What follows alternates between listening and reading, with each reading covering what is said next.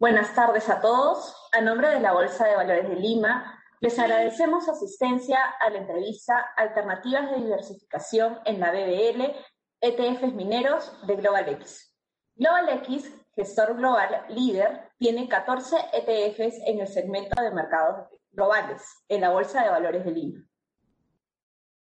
Antes de iniciar, queremos dar las siguientes recomendaciones. Comentarios en redes e inbox y al final puedes escuchar esta entrevista en nuestro nuevo podcast en Spotify. Búscanos como Bolsa de Valores de Lima, dar like y recomendar a tus amigos y contactos en redes. Es importante resaltar que toda la información indicada en esta entrevista, las previsiones, los objetivos, los cálculos y toda la información indicada son estimaciones y no declaraciones. La información contenida o expuesta en este evento es estrictamente informativa y referencial. Ninguna de la información constituye una oferta de venta o compra por parte de la Bolsa de Valores de Lima.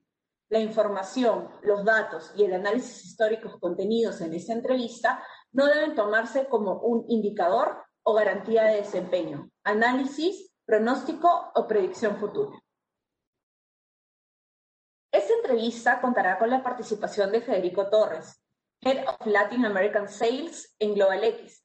Federico cuenta con más de 25 años en el mercado de capitales globales. Antes fue director en Horizon ETFs en Canadá y ha trabajado en empresas como BNP, Paribas Asset Management y Citibank.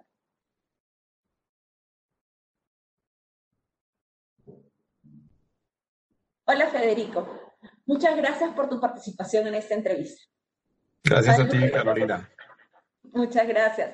Sabemos que Global X tiene más de una década capacitando a inversionistas con soluciones inteligentes e inexploradas.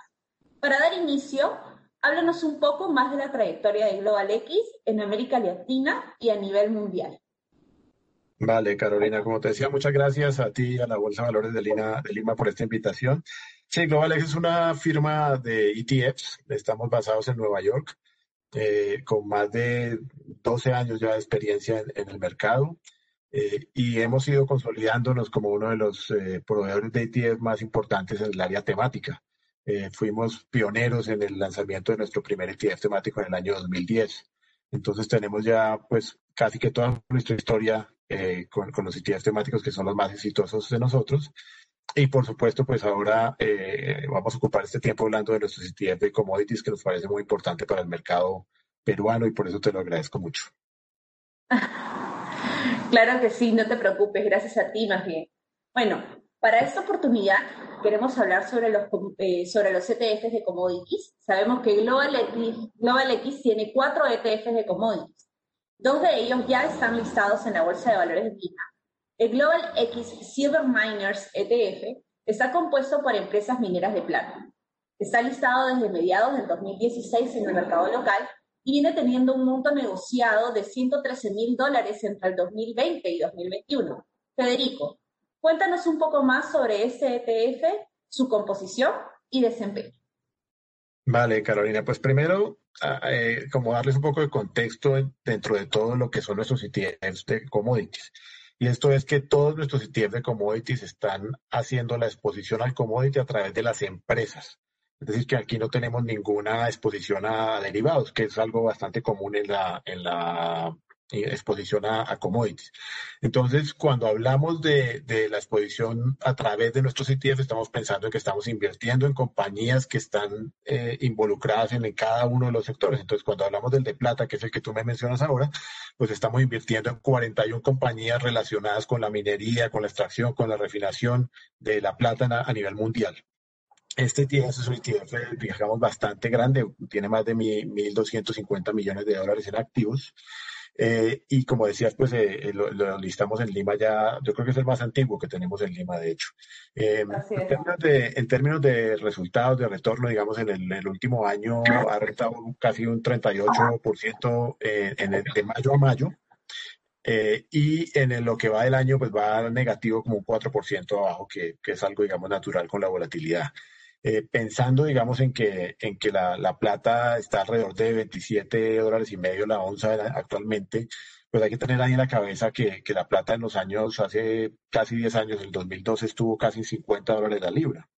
Eh, perdón, la onza. Entonces, entonces hay que tener ahí como, como la, la idea de que está como en la, la mitad del rango y, y, y, pareciera estar muy bien posicionado. Eh, los, los, analistas pues, de, de, del sector dicen que, que, podría tener un rendimiento, un retorno este año, la plata como tal, de, de alrededor de un 30% eh, al alza, eh, y que el precio podría llegar a, a 33 eh, dólares la onza. Esto, pues, por supuesto, son proyecciones que pueden o no pueden darse. Usted sabe que, que el mercado de, de, los commodities especialmente es muy, muy volátil. Pero la plata, digamos, tiene unas características ahí que son interesantes y es que es un producto que tiene una participación, digamos, industrial muy grande, porque se usa para muchísimas cosas industriales, pero también tiene una pequeña participación, digamos, como, como activo de reserva también, o de lujo también en algunos casos. Entonces, esa combinación es algo que, que, nos ayuda a que lo entendamos para este contexto y es que eh, con la pandemia y con lo que digamos tenemos en la cabeza de que lo que está pasando, pues viene algo que se llama para la plata y para otros commodities el, como, el, como el green ticket, el ticket verde de este tipo de productos, porque la plata es muy importante para nuevas tecnologías de energías limpias. Entonces, por ejemplo, la gente mucho no sabe, pero para los paneles solares, para montar esos parques solares de, de, de, de paneles solares, se necesita, digamos, una cantidad extraordinaria de, de, plata para, para los. Pues ese es el tipo de, de, cosas, digamos, que hay que tener en la cabeza que son interesantes eh, y que nos pueden ayudar a entender que, digamos, que está en un buen momento. Por supuesto, eh, como otros commodities, tenemos que seguirlo hablando durante esta charla, pues también pensamos que podemos estar como en la mitad de un ciclo en el cual va a un ciclo que se, que se llama el superciclo de los commodities, que creemos que puede estar ahí atado de muchas cosas, de la, de la infraestructura americana, de muchos otros factores que están ayudando, digamos, a, a pensar que, que, que, los commodities están en un buen momento. A esto súmale que con la pandemia, pues muchísimas de las empresas que son extractoras, pues tuvieron que parar y, y esos paros siguen, ¿no? No en todos los países tenemos las mismas dinámicas, entonces eh, por eso nos parece interesante que tengan, digamos, este, este ETF en, en cuenta, ya que está listado allá y que, y como les digo, la plata está lejos de sus rangos más altos y la reactivación podría llevarlo a favorecerse. Claro. Y bueno, en, en, referencia con el cobre, sabemos que el precio del cobre viene teniendo pues un rally alcista, trepando más del 30% en este año, ¿no? Llegando a un máximo histórico el mes pasado, cotizando a 10.747 dólares la tonelada. Mm. Apoyando esto por la debilidad del dólar a nivel global, eh, la mayor demanda y el riesgo de mayores descensos en los inventarios del mismo. Tomando en cuenta, Federico, que Perú tiene un mercado bursátil minero bastante amplio y la gran importancia del desempeño del cobre para este, Federico, cuéntanos, este, ¿cómo has visto el comportamiento del Global X Cooper Miners ETF eh, de manera local, internacional, y cómo ves la tendencia del cobre para los siguientes meses? Vale, Carolina, pues bueno, el, el ETF que tenemos en, en Lima, que, que, es el, el COP-X, que es el, el, el Copper Miners, eh, durante el último año rentó más, o sea, casi 200% de retorno. Eh, y en lo que va de este año solamente va 40% arriba, o sea que es una cosa extraordinaria. Ustedes, pues, eh, que, que, tienen una tradición minera tan grande, tanto con la plata como con el cobre, pues lo, lo saben incluso mejor que yo. Eh, y como dices, pues la, la, tonelada métrica está llegando a unos niveles que no se veían, digamos, desde hace 10 años. Entonces, eh, los analistas dicen que se puede esperar, y esto que es una cosa bien, eh, digamos, importante, y es que se puede esperar un precio de tonelada métrica de casi 20 mil dólares la, la, tonelada métrica. Entonces eso llevaría más o menos la libra a 907, que es una cosa que es casi pues, el doble de lo que tenemos hoy en día eh, oh, claro. actuales. Y se espera que durante los próximos dos o tres años se, se tenga como un target de unos 13 mil dólares la tonelada métrica, que es más o menos 6 dólares la, la, libra. Entonces, digamos, estamos hablando de que hay una hay un movimiento ahí que pareciera indicarlo, o sea, obviamente ha crecido ya mucho, porque viene de precios pues que ya se han duplicado casi, pero pues hay muchos factores que le ayudan. Entonces, por un lado, el tema de que el cobre se ha vuelto incluso por encima del oro eh, como una, mm, un, un, una cobertura contra la inflación. Y como sabemos, está viéndose pues unas cifras de inflación al menos eh, puntuales en Estados Unidos bien importantes y eso pues hace que la gente inmediatamente piense cuál es el, el, el, el producto que me puede ayudar a hacer cobertura de la inflación. Entonces el cobre es casi que el favorito. Eh, segundo, como decías, las disrupciones en producción pues han sido importantes. De hecho, se hace un análisis de la, del CAPEX, de la inversión, digamos, de capital en las empresas mineras a nivel general en todos los minerales, está bastante estancada, pero además la producción del cobre a nivel mundial ha sido de las que se ha quedado más rezagada, no, no ha crecido, digamos, de la misma forma que crecen otros, otros minerales. Y por supuesto, de por medio está el, el, el deal de la reactivación. Entonces, como, como todo esto como que se está uniendo, y a eso súmale lo que ya mencionamos del, del ticket verde, y es que, y es que un vehículo eléctrico, por ejemplo, necesita eh, unos 180 libras de cobre en cableado y en todo eso. Eso es cuatro veces más que lo que necesita un vehículo tradicional. Entonces, digamos, que en la medida en que los vehículos eléctricos empiecen a volverse más frecuentes, eh, que es lo que esperamos todos, pues la demanda de cobre va a seguir subiendo. Digamos, en términos de la, de la de las, de, las eh, energías eólicas, por ejemplo, todas estas turbinas necesitan eh, casi que cuatro, eh, cuatro veces más para, de, cobre por cada megawatt que producen versus otras tecnologías de energía, digamos. Y esto, digamos, cuando pensamos en tecnologías de eólicas que están eh, offshore en el mar, ¿no? Hay muchos eh, eh, de esos molinos de viento que ponen en el mar, pues van a consumir muchísimo más cobre porque se necesita más recorrido, digamos, de cableado hasta los lugares donde, donde se puede transmitir. Entonces, digamos que todo esto se suma y, y, las perspectivas de cobre realmente son increíbles. Yo les digo que además es un, es un producto que, que tiene una gran demanda también de, de los institucionales, digamos. Eh, y entonces encontramos que, el, ciclo del cobre, digamos, dentro de los que vamos a ver, todos los, productos que vamos a ver, yo creo que entre el cobre y, y otro que vamos a mencionar después, que es el del uranio, eh, son los que más nos parecen interesantes porque, porque, digamos, tienen unas condiciones de mercado muy interesantes.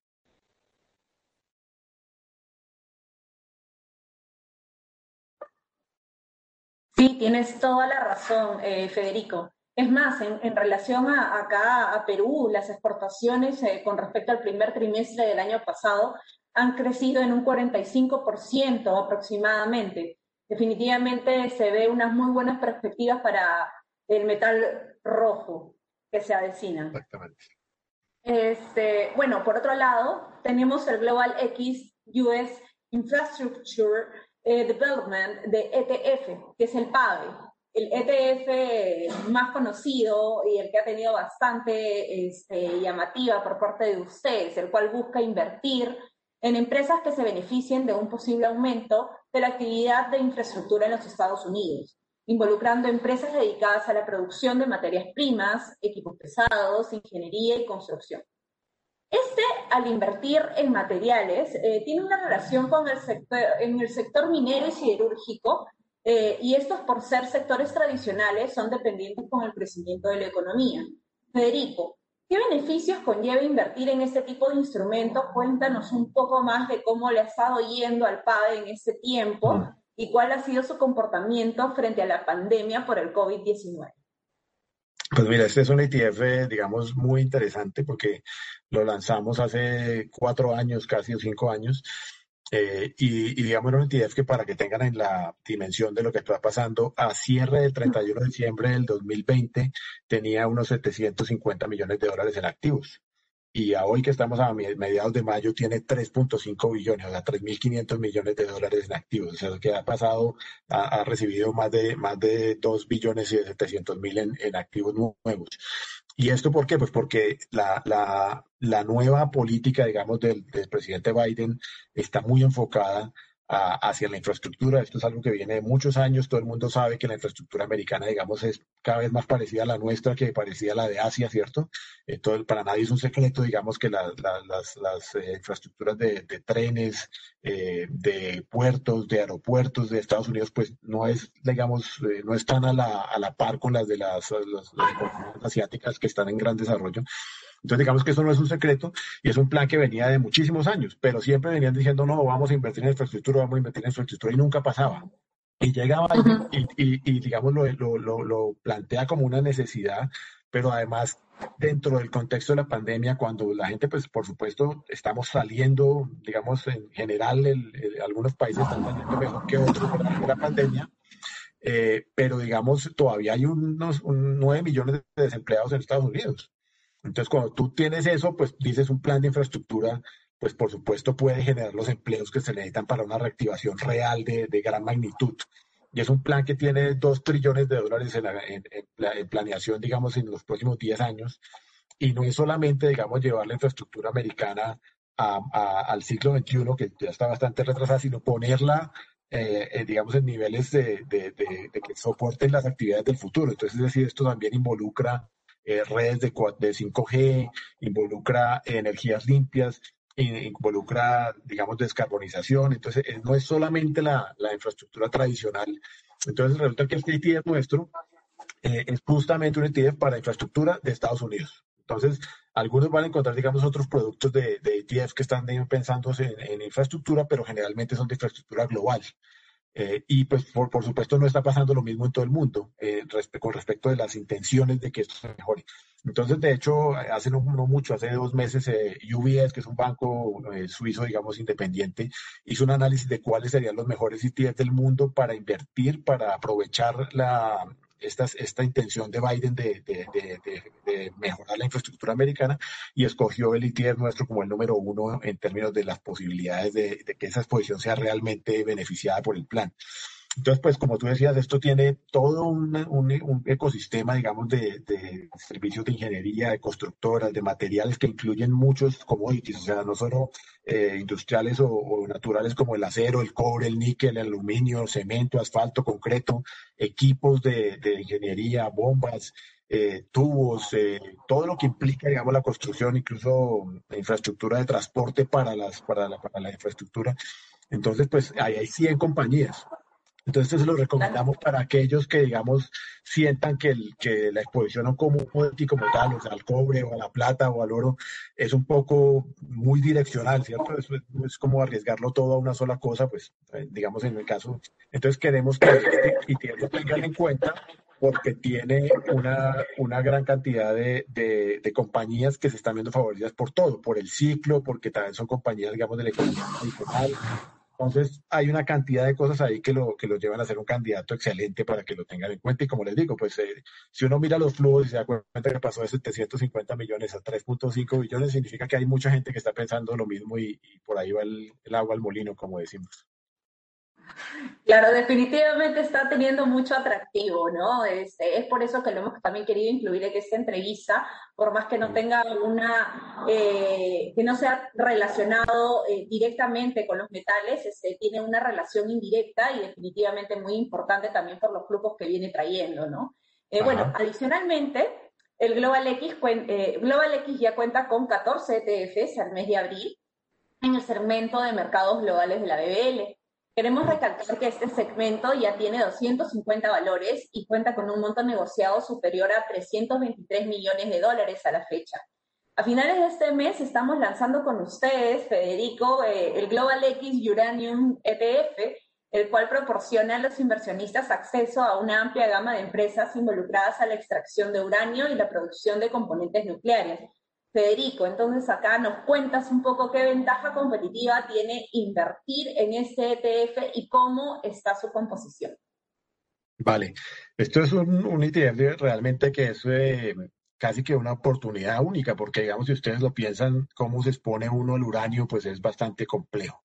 Entonces, eh, eh, digamos que todo el, contexto de esto es que cuando, cuando en, en, 2011 el, el, uranio estaba alrededor de 72 dólares la libra y, y ese es el precio máximo.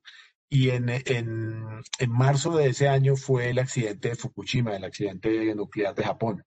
Y ahí, pues, por supuesto, hubo un temor generalizado a nivel mundial de la, del peligro que representan las plantas nucleares y todo esto. Y tuvo una caída impresionante que llegó incluso a estar por debajo de los 18 dólares la libra. Entonces, durante todo este periodo que han pasado 10 años, eh, por supuesto, la tecnología no se ha quedado quieta en el área de, la, tecnología nuclear.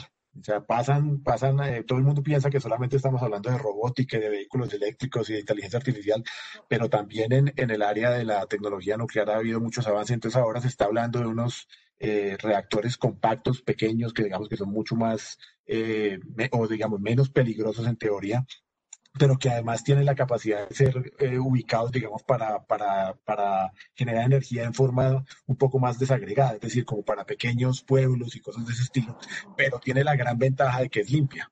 Ustedes que el, residuo, digamos, de la, de la producción de energía eh, a través de plantas de energía nuclear, pues es el vapor.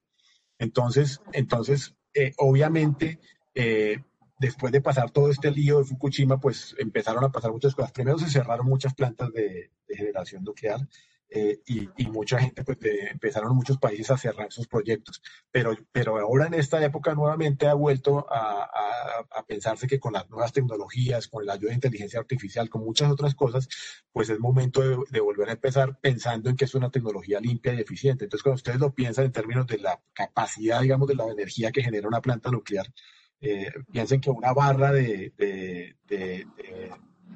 energía nuclear, digamos, de plutonio, eh, de uranio, perdón, enriquecido, eh, que es del tamaño de un lápiz, puede generar la misma energía que una tonelada de carbón. Entonces, cuando uno lo ve ya, por supuesto, a niveles máximos, pues eso, la eficiencia es altísima. Entonces, ya el 10% de la, de la, electricidad mundial se genera a través de, energía nuclear y representan un tercio de la energía limpia o la energía de bajo carbón. Entonces se espera que el crecimiento sea alrededor del 25% en la, en, la, en la demanda, digamos, de, de, de, energía a través de este tipo de, soluciones y se espera que incluso sea de un 80% en los próximos 30 años. Este es un ticket un poco más de largo plazo, pero para que tengan ahí referencias, hay actualmente como 450 reactores eh, funcionando a nivel mundial y hay 53 en construcción actualmente. Entonces, cuando uno empieza a escarbar un poquito, se da cuenta que este es un mercado, pues por supuesto, bastante controlado. Eh, tiene dos compañías que casi que representan el 50% de la oferta de, uranio en el mundo, que es una compañía canadiense y una compañía de Kazajistán. Pero, pero digamos, eh, y eso, eso ayuda a pensar que, digamos, que el control de precios es casi que fácil, digamos, es casi que un cartel. Pero además, digamos que eh, las necesidades y, las ideas de, los países eh, en desarrollo, por ejemplo, China e India, que tienen problemas de contaminación tan grandes, pues ellos no están complicándose con el problema de si esto va a funcionar o no, ellos ya saben cómo funciona y la verdad es que un accidente, eh, pues a pesar de ser muy grave, por supuesto, no puede ser lo que pare una industria, entonces están empezando a comprometerse en la producción de nuevas plantas.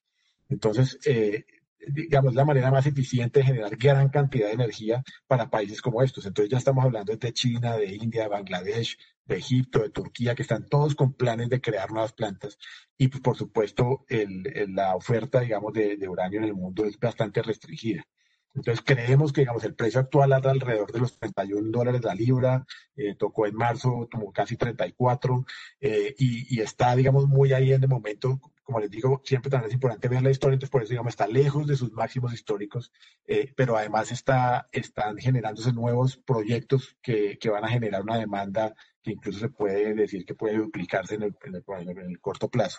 Entonces, por eso nos parece interesantísimo porque no es muy fácil uno exponerse al uranio. O sea, díganme de qué manera lo hace uno, eh, eh, digamos, saliendo a, comprar una acción de una compañía que uno no conoce. Entonces, esta tiene, tiene 38 compañías, pero el, casi el 45% está en dos.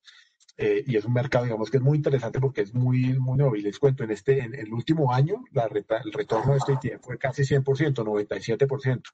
Y en lo que va del año 2021, 35% arriba. Entonces creemos que nos están dando las señales, digamos, correctas y, y, a pesar de que puede ser un ticket de más largo plazo, tiene, tiene muchísima eh, lógica, digamos, pensar en hecho. No, sí, buenísimo. Además, este, darnos esta alternativa de tener más de una compañía en un ETF que no, que, usualmente uno no piensa invertir en ese tipo de metal, pues es buenísimo para, para los inversionistas, ¿no? Bueno, asimismo, también Global X tiene un ETF de oro, el Global X eh, Gold Explorers, eh, que también lo vamos a listar en la última semana de mayo. Eh, sabemos que este ETF nos da acceso a una amplia gama de empresas involucradas en la exportación de yacimientos de oro. En este sentido, y teniendo en cuenta de que, bueno, el precio del oro ya viene teniendo una ligera recuperación desde abril del presente año, Federico, cuéntanos un poco más sobre ese instrumento y cuál ha venido siendo su performance desde el lanzamiento del mismo. Vale, el, el, el producto tiene 50 compañías y esto pues como siempre es importante, acuérdense que, que, que, no me cansaré de repetir que es diferente uno eh, invertir directamente en el commodity e invertir en las compañías que están relacionadas con la industria. ¿Y por qué lo digo? Porque, porque el oro pues hizo máximos en, en agosto del año pasado con más de 2 mil eh, dólares la onza.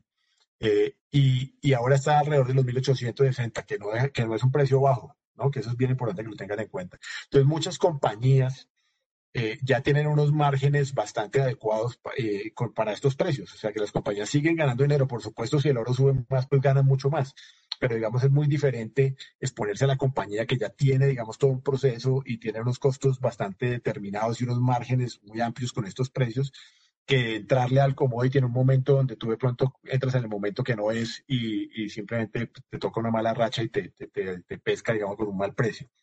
Entonces, eso es una aclaración. Este ETF en el, el último año rentó 24% eh, y en lo que va del año ha caído como 6%. Eh, en el total de su historia, desde que lo listamos, es alrededor del 24% arriba, algo así, que, que igual para un producto el oro, pues que es tan volátil, uno tiene que estar mucho más pendiente de los ciclos económicos que de cualquier otra cosa, porque el oro, acuérdense que siempre tiene, digamos, una, es un activo refugio, ¿no? Y en los últimos tiempos ha presentado una condición ahí extraña y es que ah, generalmente cuando las acciones bajaban, el oro subía eh, y resulta que en estos periodos lleva el oro bajando y las acciones bajando en términos generales con, con estos accidentes volátiles que tenemos, lo mismo que las acciones de las tecnológicas. Entonces, ahí hay una, una incógnita, digamos, de si, de si el oro sigue siendo visto como un hedge para la, para la inflación eh, en las semanas pasadas empezamos a ver un poquito de reacción que pareciera que sí, que sí es así, pero pues no podemos ignorar que hay cosas nuevas en el mercado, que hay una liquidez extraordinaria y esto aplica para todos los productos. Acuérdense que, solo para que tengan ahí la cabeza, en 2009 la liquidez que había eh, por la crisis financiera en Estados Unidos y a nivel global los bancos, cuatro bancos más grandes de la, del, mundo, los bancos centrales de Estados Unidos, el de Inglaterra, el de europeo y el japonés, sacaron unos 9 trillones de dólares al mercado para sostener la crisis. En este momento tenemos más de 23 trillones afuera del mercado sosteniendo la pandemia. Entonces, eso es para que tengan los números y uno dice, miércoles, hay una liquidez global exacerbada y por eso, pues digamos, mucha gente dice que muchos de los, muchos, no todos, por supuesto, de los inversionistas del oro resultaron yéndose para el Bitcoin. Entonces, hay muchas preguntas ahí de si el oro sigue teniendo la condición de, activo de reserva. Eh, yo, por supuesto, creo que sí, pero digamos, hay que tener en la cabeza todas las distorsiones que hay alrededor para uno no, no, no pensar simplemente en eso. Entonces, nosotros creemos que, la, que el oro sigue siendo una, un activo, digamos, de reserva, un hedge para, para la inflación y por supuesto piense que cuando mientras más incertidumbre hay, pues la gente siempre suele irse como al oro y mientras las cosas suelen, sentirse más calmadas, pues el tema baja. Por eso tal vez eh, empezó la caída de finales de año cuando empezó a verse que la, posibilidad de las vacunas era real y que las cosas están cambiando, pero eh, digamos el hecho de que, por ejemplo, Taiwán, que es una isla, eh, que haya, eh, estaba controlando también la pandemia, hace una semana declaró que tiene otros 400 casos nuevos del, COVID, pues todo el mundo abre los ojos y dice, bueno, entonces esto tiene fin o no tiene fin. Entonces esas incertidumbres eh, lo llevan a uno a pensar, pues que por supuesto el oro nunca será, digamos, una mala opción. Lo que hay que saber es tratar de entrar con unos objetivos claros y ver en qué momento hacerlo, ¿no? Entonces, por eso queremos ponerlo a disposición también de, los peruanos a través la, del listado en los mercados globales de ustedes.